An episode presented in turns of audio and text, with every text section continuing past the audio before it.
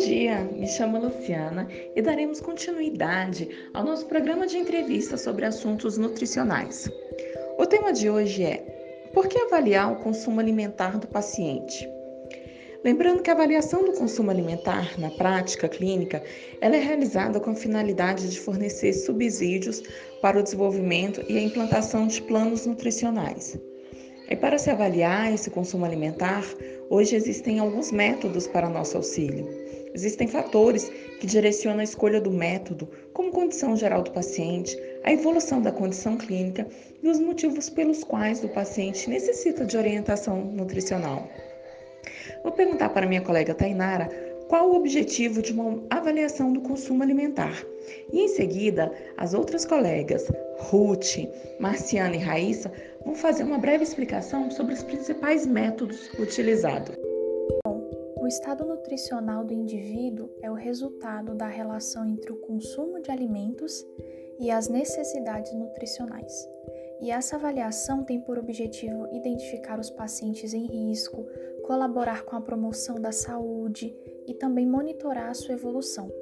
É importante ter em mente que um parâmetro isolado não pode ser usado como indicador confiável da condição nutricional geral daquela pessoa, né, daquele paciente. Por isso, é necessário usar vários indicadores para aumentar a precisão diagnóstica. E essa avaliação ela fornece dados e informações para a implantação de planos nutricionais. Recordatório de 24 horas consiste em definir e quantificar os alimentos e bebidas ingeridas no dia anterior à consulta. Ele facilita a recordação, pois o paciente pode usar vários parâmetros durante a entrevista, como os horários em que acordou ou foi dormir, ou a rotina de trabalho, por exemplo. Trata-se de uma entrevista pessoal conduzida pelo nutricionista durante a consulta. A avaliação quantitativa da ingestão do consumo de nutrientes requer informações sobre a ingestão gestão e a posterior comparação dos valores obtidos com as necessidades individuais. Olá, pessoal. Continuando, um outro método muito utilizado é o diário ou registro alimentar. Nele são colhidas as informações sobre a ingestão atual do paciente. Neste método, o paciente ele anota em formulários todos os alimentos e bebidas consumidos ao longo de um ou mais dias e também os alimentos consumidos fora do seu lar. Normalmente, este método pode ser aplicado durante 3, 5 ou 7 dias, lembrando que períodos maiores que 7 dias podem comprometer a aderência e a fidedignidade dos dados.